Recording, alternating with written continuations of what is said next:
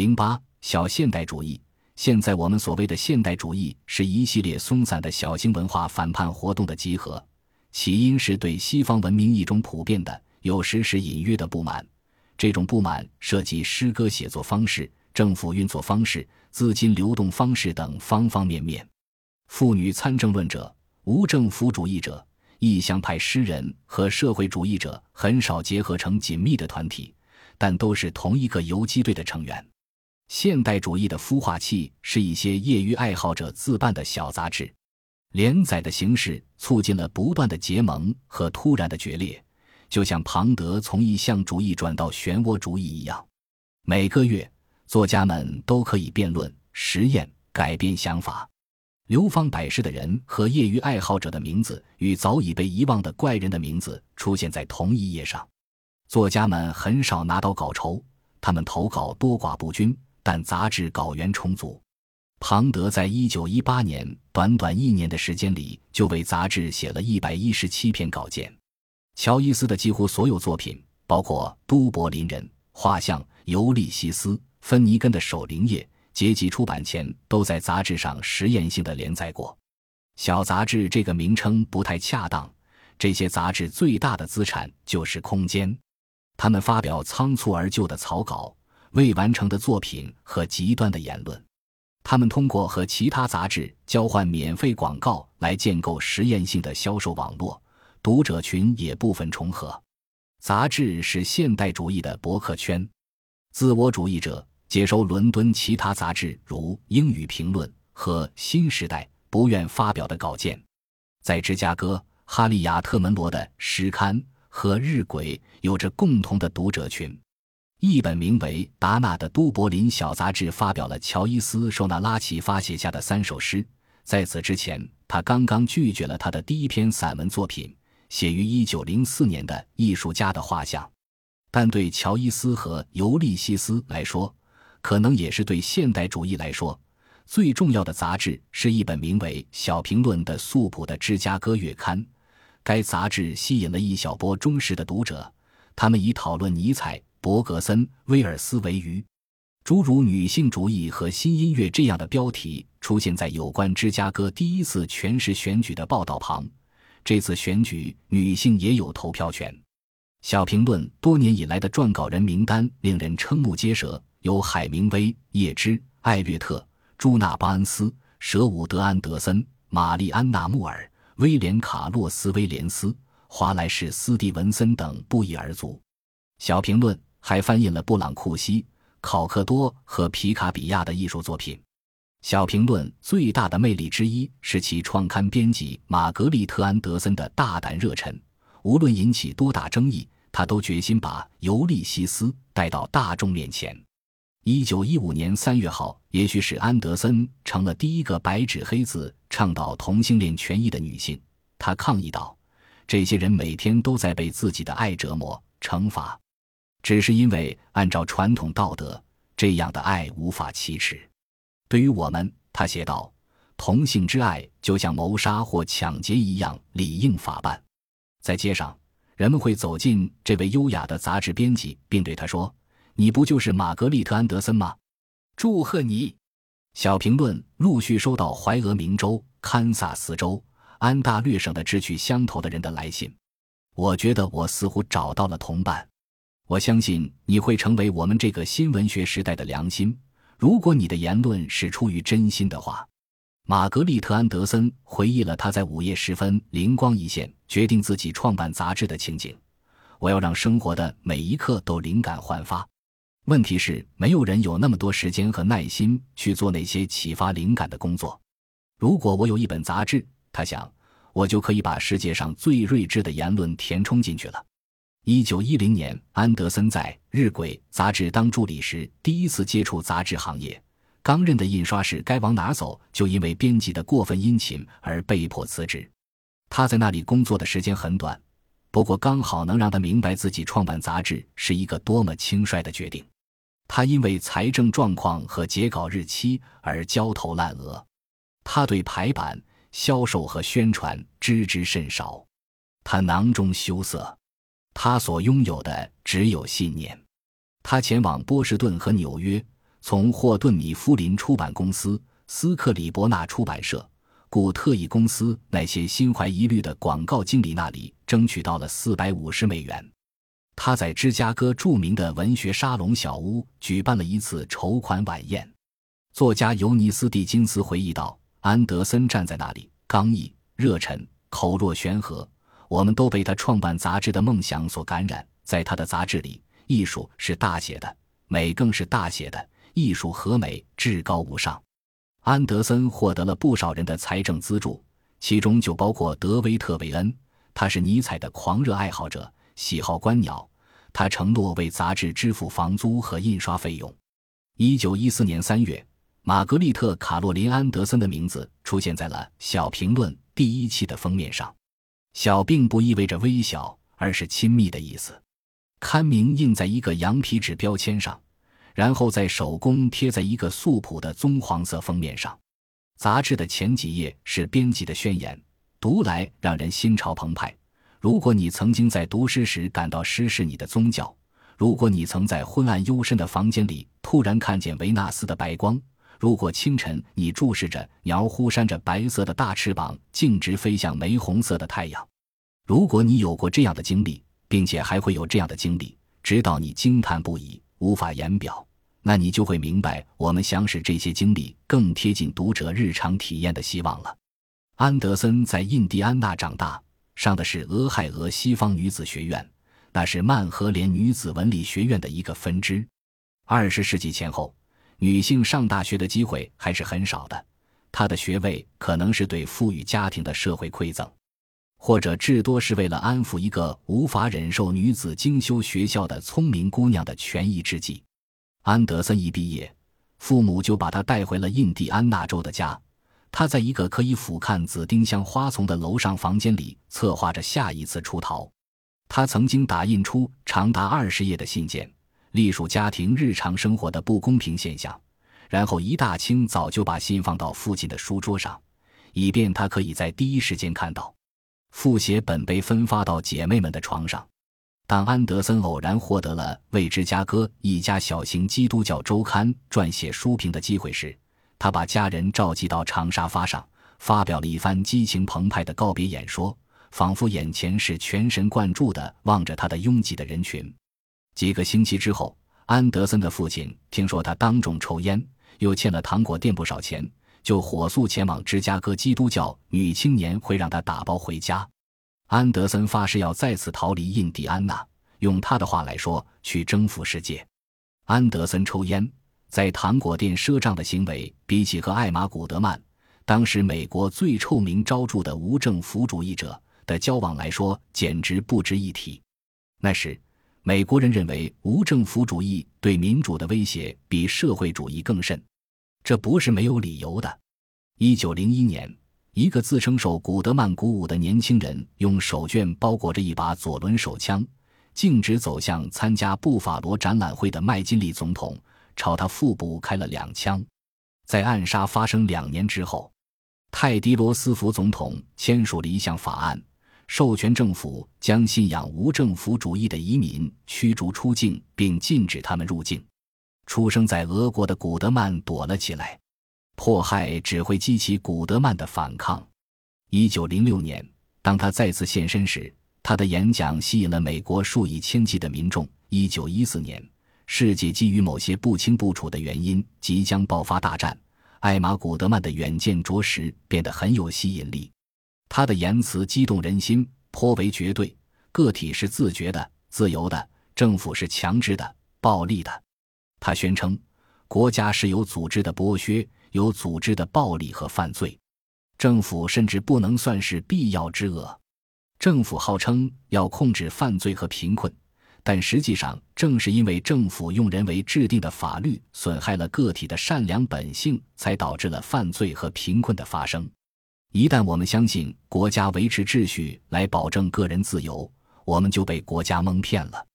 除了国家，压迫机制还存在于市政委员会、教会和所有机构之中，从婚姻到媒体无所不包。古德曼最引人注目的是，他虽然惯于批判。却对无政府主义怀有持久炽热的乐观态度。艾玛·古德曼赋予无政府主义以非凡的魅力，他是梦想的守护者，并不宣扬死板的道理。他把怀疑主义转化成了斗争的信仰，把自我的哲学变成了某种超越自我的东西。他认为个体是自然法则的化身，是活生生的力量。用沃尔特·惠特曼的话来说，是宇宙。无政府主义不只关乎对一切规则的反抗，更关乎人的救赎。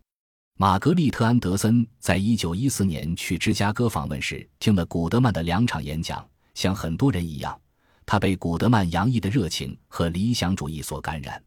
更重要的是，古德曼向安德森展现了打通激进哲学和激进艺术的途径。一场演讲抨击了基督教，另一场演讲审视了现代戏剧。对于古德曼来说，艺术这种个体行为和引爆炸弹。工人罢工一样是无政府主义不可或缺的组成部分。他的演讲还涉及契诃夫、易卜生、叶芝、格雷戈里夫人、乔治·肖伯纳等作家。换句话说，艾玛·古德曼在做的正是马斯登和庞德试图通过自我主义者要做的，而且突然间也成了玛格丽特·安德森想要通过小评论实现的目标。听了古德曼的演讲后。安德森足以在一九一四年五月号父子前投身无政府主义。他在创办《小评论》时对古德曼一无所知。六个月后，他就开始在公寓里招待这位无政府主义者的女王和他激进的伙伴们了。安德森宣称，《小评论》的信条是实用无政府主义。他将古德曼的哲学称为人类的最高理想。尽管理想崇高。安德森对理想的践行却颇为轻率。一九一四年圣诞节，安德森和一位朋友无视财产所有权，把花园里一个出版商花大价钱美化的圣诞树砍倒了。几天之后，警察在火车站向安德森传送了逮捕令。尽管他情绪激昂地为自己辩护，法官还是罚了他十美元。安德森继续抽烟，并且开始穿裤子。他是一家准无政府主义杂志的编辑，这种离经叛道的行为使他成了全民关注的焦点。《华盛顿邮报》引用了他的抗议之语：“为什么女性就不应该做她们想做的事呢？我们都被社会陈规束缚了，只有反抗才可能打破束缚。我从八岁就开始造反了。”一份密西西比报纸称，安德森小姐是遗失的人性的纽带。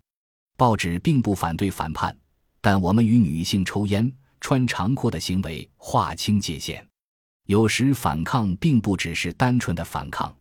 一九一五年，《小评论》刊登了一篇古德曼的演讲稿，号召民众准备推翻资本主义、推翻国家。就在这一年，尽管证据不足，犹他州还是以谋杀罪名处决了一名工人运动积极分子。安德森抗议道。为什么没有人在犹他州州长杀害乔希尔之前就将州长干掉呢？在文章结尾处，他激愤地写道：“上帝呀，为什么没有人发动革命呢？”这样的言辞，即使在和平年代也很有煽动性。战争一触即发，国家已如惊弓之鸟，在这个时候刊发这样的言论，实在是鲁莽之举。警探出现在小评论办公室，介入调查。杂志的无政府主义立场迫使赞助人和广告商即刻撤回了资助。一九一四年年底，安德森被赶出公寓，他搬到芝加哥北部一个被戏称为“编辑巷”的社区居住，加入了与芝加哥各式各样的杂志相关人员的阵营。因为圣诞树偷盗事件，安德森又一次被剥夺了住房。他和两个姐妹一起在密歇根湖畔扎营落脚。他们在帐篷里铺上木头地板和东方风情的地毯，他们在火堆上烤玉米，在灰烬里烤土豆，用沙子清洗碗碟和衣服。在接下来的六个月中，朋友们相继来访，作家舍伍德·安德森在篝火旁讲故事，还有作家像送情人节卡片一样把诗钉在帐篷里。一九一六年，安德森认识了简·西普，西普乍看起来让人望而生畏。短发覆盖着他宽大的额头，他身材魁梧，随身携带着一把左轮手枪，跟人说话时直视着对方，双唇饱满，让安德森想起奥斯卡·王尔德。简·西普来自堪萨斯州首府托皮卡，他家紧邻着一家精神病院。对于他来说，这是托皮卡唯一有趣的地方。他就在这样的环境中慢慢长大。堪萨斯的偏僻让他觉得自己应该更具异域风情一点。他把北极圈想象成他的祖籍地，那是他挪威裔母亲的祖上曾经居住过的地方。他和朋友们穿上长裤，打着领带。用理查德·詹姆斯这类男性名字互相称呼。高中毕业后，他离开了堪萨斯州，到芝加哥艺术学院学绘画。在那里，他和芝加哥小剧院的人过从甚密，并全身心地投身于对美的追求之中。我知道，如果每个人都能深切地感受到美，他给一位他在芝加哥认识的女士写信说：“感受到一切美的事物都是上帝的化身，一切不美的事物都远离上帝。”感受到女性是最接近美的象征。如果我们能有这样的觉悟，世界就不会有罪恶、肮脏和痛苦了。玛格丽特·安德森在简·西普孤独的理想主义中看到了自己的影子。他从未见过像简·西普那样说话的人。艾玛·古德曼喜欢发表激动人心的演说，而简·西普则偏爱对话。安德森曾经把讲话当成一种舞台表演。就像他把家人召集到长沙发上发表演讲一样，所以他留心搜集名言，引经据典。但简·西普从来不引用别人的话，西普所说的一切都像是逐渐显现的启示。马蒂，西普总是这样叫他，匆匆记下他们的谈话，请求简为小评论撰稿。西普一开始拒绝了，但不久之后他就成了实际上的美术编辑。他改进了杂志的设计。变更了页眉，把封面暗淡的棕黄色换成了鲜亮的颜色，布局也更加合理了。小评论不再是玛格丽特·安德森一个人的了。西普提醒安德森，革命从属于艺术，而非艺术从属于革命。所以，当七月份再次见到古德曼时，安德森显然已经被拉入另一个轨道了。西普认为古德曼的思想模棱两可，缺乏逻辑。无政府主义者的女王觉得西普咄咄逼人。古德曼后来回忆道：“我感觉好像被他按到了墙上。”古德曼的朋友一致称赞奥斯卡·王尔德的《雷丁监狱之歌》这首诗表达了对监禁生活伤感的哀悼。安德森却嘲笑他们对这样一首蹩脚诗歌的赞誉不过是受意识形态驱使罢了。无政府主义者认为安德森已经被资产阶级唯美主义所腐蚀。而安德森则觉得他们陷入了激进的庸俗文化中难以自拔，双方都觉得对方侮辱了个人主义。起初，安德森对古德曼的热忱掩盖了两人的不同。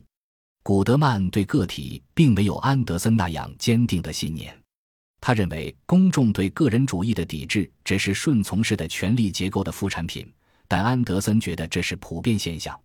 一九一四年，他这样写道：“我们的文化。”文化这玩意儿，我们已经所剩不多，早已被行尸走肉所阻塞。他的蔑视日益加深，变成了厌恶。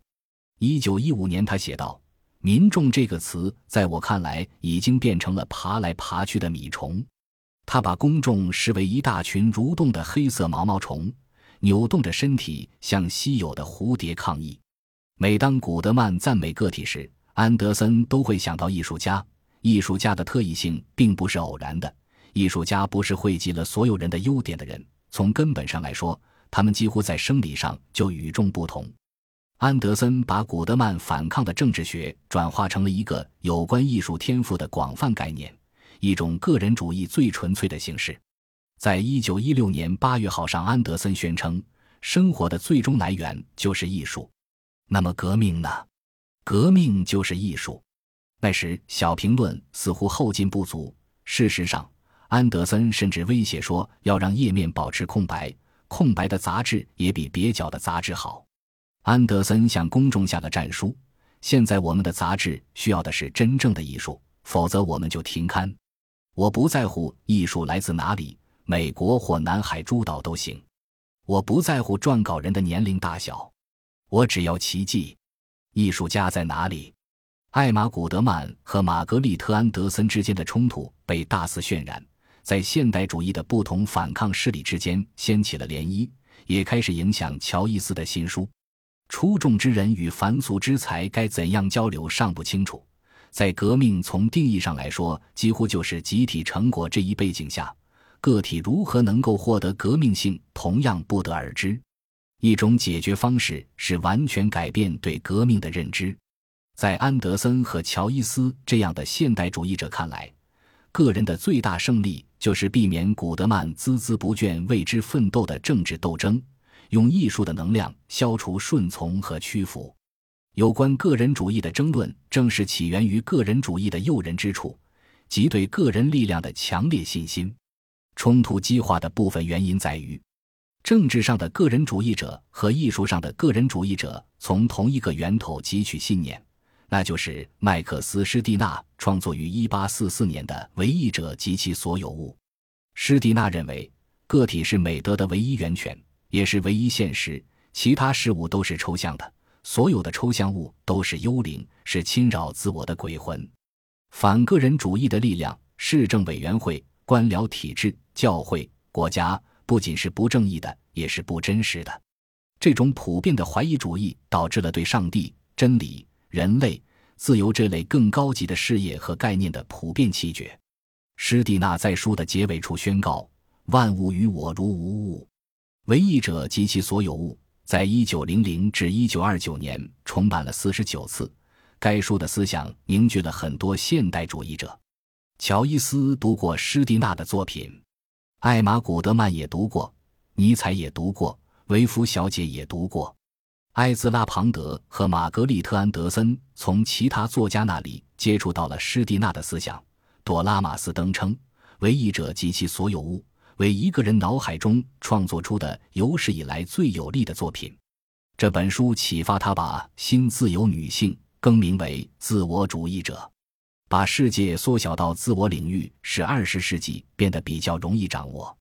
这本书燃起了古德曼的乐观主义和乔伊斯的顽强信念，个人主义引起了那些对政治绝望的现代主义者的兴趣，在那个机关林立。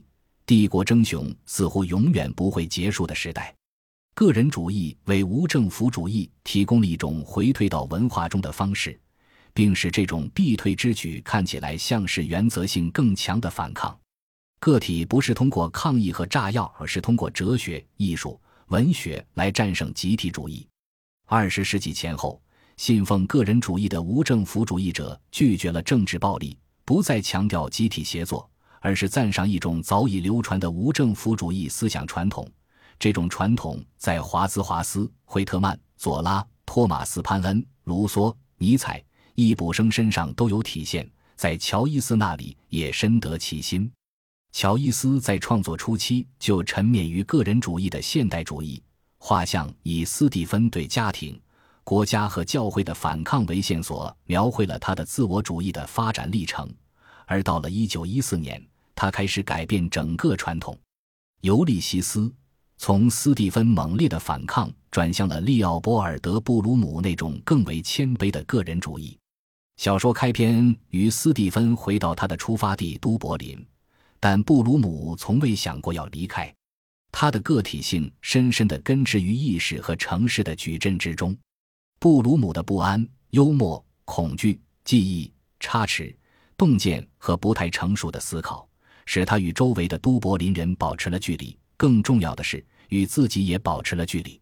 布鲁姆在参加葬礼的路上，从马车窗户向外望去，看到了又瘦又高、穿着丧服、若有所思的斯蒂芬。实际上，那是乔伊斯看到了自己。斯蒂芬和布鲁姆，年轻的乔伊斯和年长的乔伊斯，在都柏林徜徉，间接地意识到了对方的存在。在有过短暂的交集后，又各自前行。尤利西斯撕裂了画像建构的自我，这种撕裂使世界得以一涌而出的裂缝。当乔伊斯开始创作《尤利西斯》时，在他看来，人不只是席卷抽象世界的个体，个体是冲突的、多重的、矛盾的存在，看起来很渺小，也掺杂着抽象。在《尤利西斯》中。乔伊斯探索的是自我主义的本质，即在原子中找寻上帝的方式。这是现代主义最伟大的反叛之一。